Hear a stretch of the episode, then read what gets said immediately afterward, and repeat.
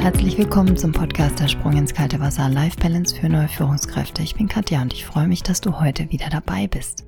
Heute soll es nochmal um Resilienz gehen, einfach weil ich einen Artikel gelesen habe, der mich total, den ich total spannend fand und der ist von der Merle Meyer aus dem Manager Magazin. Und sie sagt, dass die, dass Resilienz im Prinzip die Fähigkeit auch beinhaltet, mit Schicksalsschlägen umzugehen. Resilienz steht als Synonym für die psychische Widerstandskraft. Wenn man jetzt mal da ein bisschen reinzoomt und überlegt, wie man dann selber mit Schicksalsschlägen umgeht, gibt es da ganz unterschiedliche Möglichkeiten. Und die einen zum Beispiel, die gehen, die, die, die möchten das erstmal mit sich ausmachen. Der nächste möchte das ähm, teilen. Das heißt, da besteht das Bedürfnis, dass man, dass man sich mit anderen Leuten unterhält. Und der dritte braucht vielleicht sogar, ja, ich sag mal, ähm, Support von jemanden von außerhalb, weil er jetzt gerade eben sich nicht vorstellen kann, das mit Familien und Freunden zu teilen. Kabat-Zinn formuliert es so, dass Resilienz ermöglicht, auf einer Welle zu reiten und nicht, dass diese Welle gestoppt wird. Das heißt, diese, diese Hindernisse und die Schicksalsschläge, zumindest interpretiere ich das so, die kann man ja nicht einfach stoppen, ja, sondern man schafft es mit einer guten Resilienz, also mit einer guten psychischen Widerstandsfähigkeit auf dieser Welle zu reiten und sich die, die Ressourcen ähm, anzueignen und auch zu nutzen, natürlich sich die bewusst zu machen, in solchen Situationen gut und gesund damit umzugehen und eben auch gut da durchzukommen. In dem Artikel geht es auch noch um sieben Faktoren der Resilienz, die ich auch wirklich ganz spannend fand.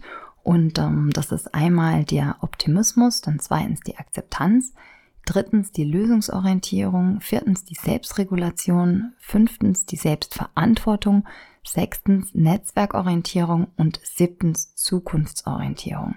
Das heißt, es sind sieben Faktoren, der Resilienz, die ein Zusammenspiel ergeben und ähm, man kann sich da selber mal so überlegen auf einer Skala von 0 bis 10 vielleicht sogar, wie hoch denn der eigene Optimismus eingeschätzt wird, die eigene Selbstverantwortung und so weiter.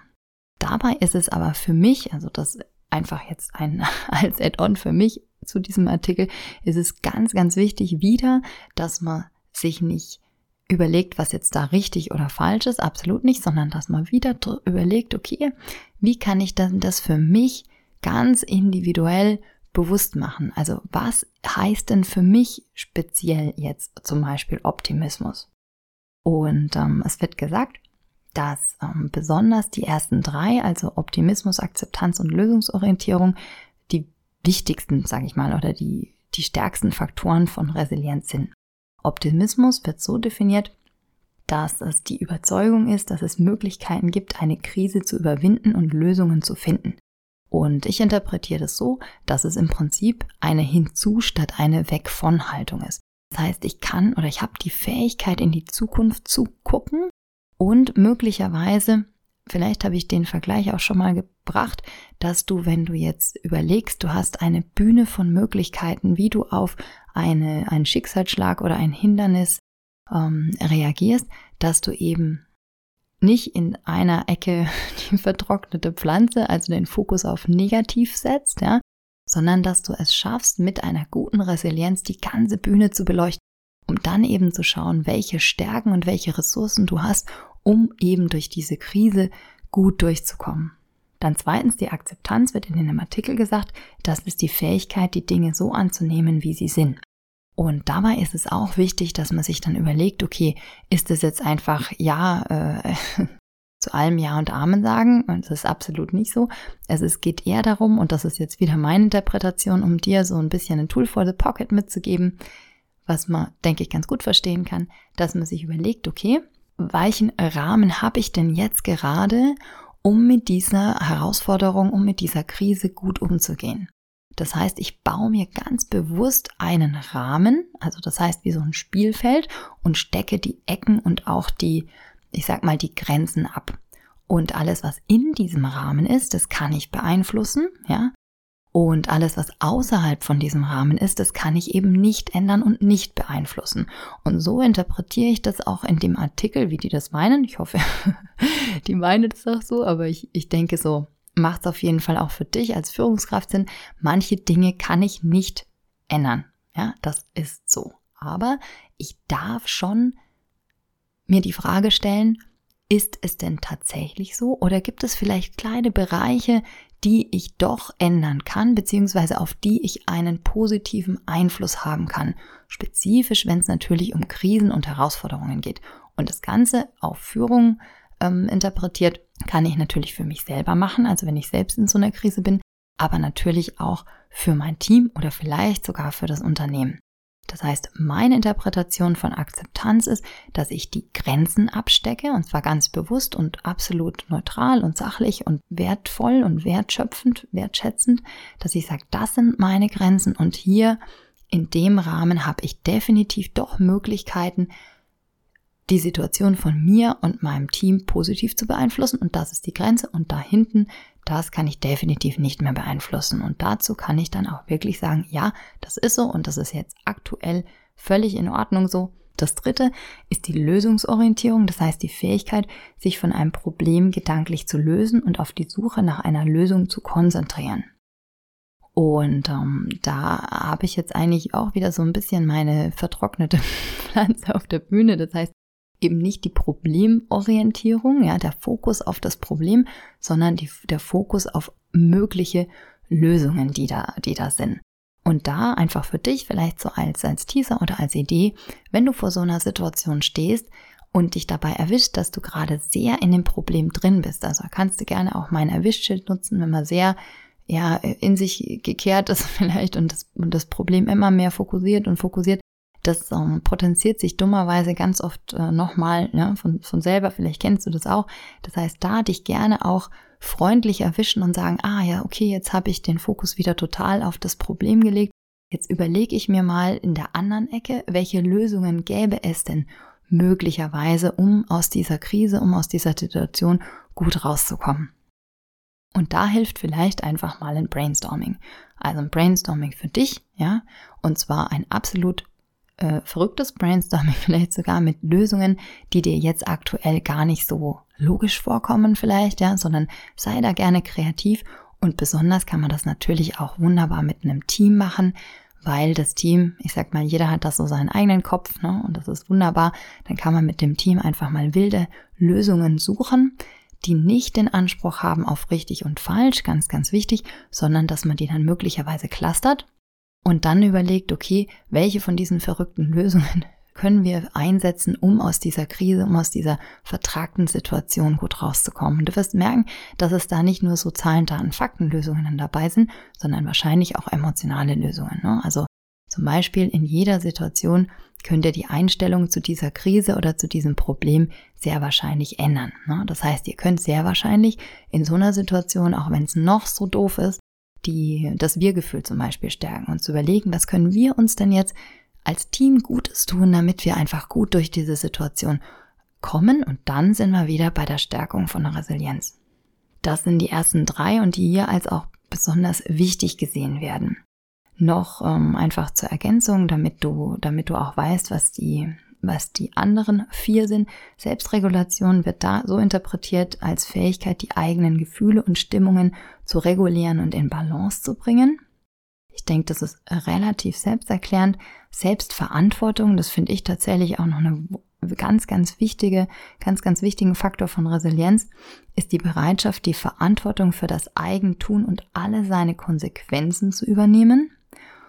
Und äh, vielleicht noch von mir als Ergänzung, Selbstverantwortung ist besonders als Führungskraft wahnsinnig wichtig.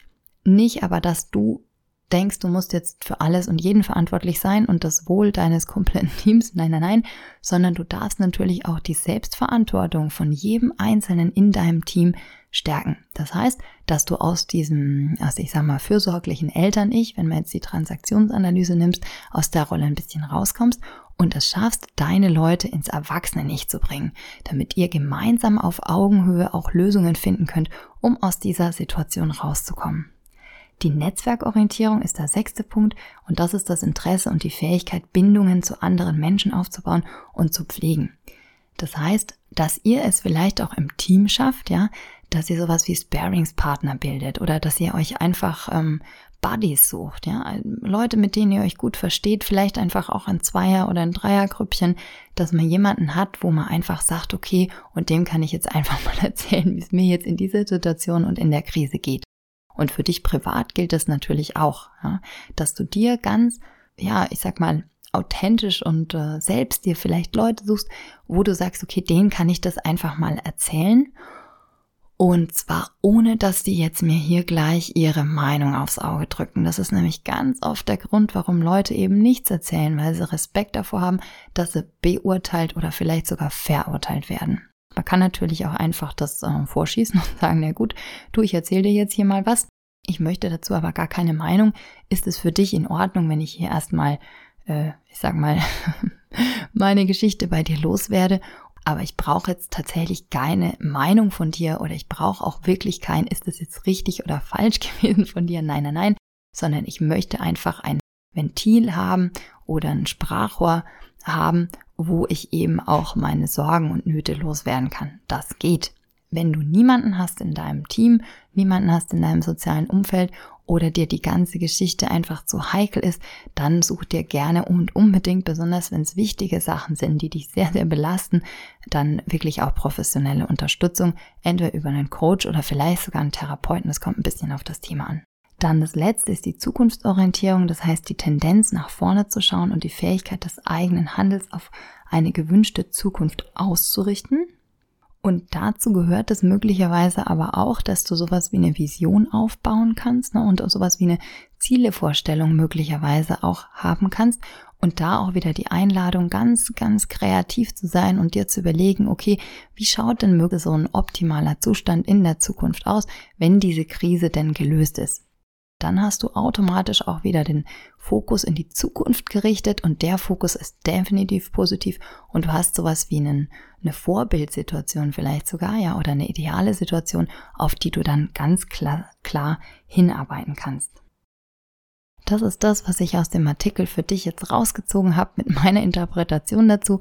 Ich freue mich natürlich, wenn du mir dein Feedback gibst und ähm, wenn du mehr dazu wissen willst, dann ja, schreib mir gerne auf mail.mindstone-coaching.de. In dem letzten Podcast ging es ja um Resilienz als Führungskompetenz und ich finde Resilienz ein unglaublich wertvolles Thema, besonders für Führungskräfte, aber natürlich auch für dich als Mitarbeiter, Mitarbeiterin und für dich privat, um eben mit Herausforderungen gut umgehen zu können. Wenn du dich jetzt für das Thema gesund führen, authentisch führen und die eigene Führungspersönlichkeit und die eigene Führungsrolle Aufbauen interessierst, es gibt einen Kurs, der heißt Leadership leicht gemacht und da kannst du dich gerne, gerne anmelden. Den gibt's auf meiner Seite einfach unter Kurse. Der ist gerade noch sehr, sehr günstig zu haben. Und ähm, wenn du da aber spezifisch Fragen dazu hast, wir bauen da zusammen dein Rollenhaus auf, also deine individuellste Stellenbeschreibung der Welt, sage ich mal, mit der du es eben auch schaffst, authentisch und gesund zu führen. Und wenn du da Fragen dazu hast, dann schreib mir einfach gerne entweder über LinkedIn oder ja, ruf mich einfach an. Alle Kontaktdaten findest du auf meiner Homepage. Jetzt wünsche ich dir einen wunderbaren Tag und ähm, eine wunderbare Woche noch und freue mich, wenn du das nächste Mal wieder einschaltest, wenn es heißt der Sprung ins kalte Wasser, Life Balance für neue Führungskräfte. Bis dann, tschüss.